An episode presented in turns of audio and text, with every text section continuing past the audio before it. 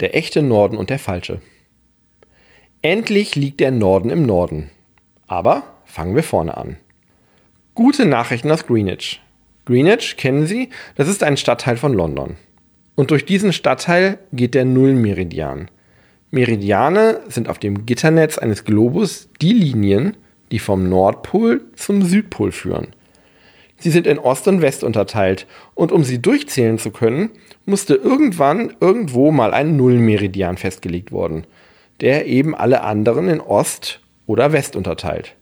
Und dieser Nullmeridian ist der, der durch Greenwich führt. Zurück zur guten Nachricht. Hat man in letzter Zeit in Greenwich auf einen Kompass geschaut, dann hat die Nadel nach Norden gezeigt.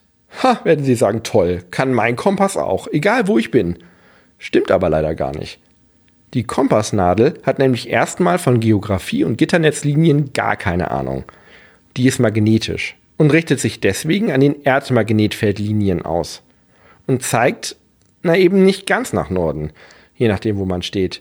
Sie zeigt auf den arktischen Magnetpol. Und der deckt sich blöderweise nicht genau mit dem geografischen Nordpol. Also dem Pol, wo sich die Längengrade da oben in der Arktis alle treffen.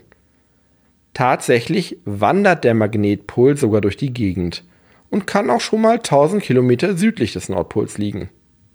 Je nachdem, wo man steht, weicht die Kompassnadel dementsprechend stark von der geografischen Richtung Nord ab. Diese Abweichung, Deklination genannt, ist sogar auf vielen Karten zur Navigation vermerkt. Muss man ja wissen, wenn man plötzlich die Karte schräg halten muss, wenn man sie nach dem richtigen Norden ausrichtet. Derzeit liegt von Greenwich aus gesehen der magnetische Pol in einer Linie mit dem geografischen Pol.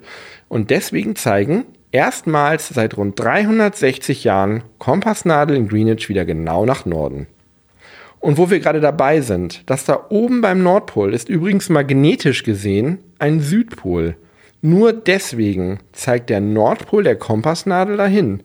Denn nur Nord- und Südpol von Magneten ziehen sich an. So, Jetzt habe ich Sie genug verwirrt. Viel Spaß bei der nächsten Wanderung.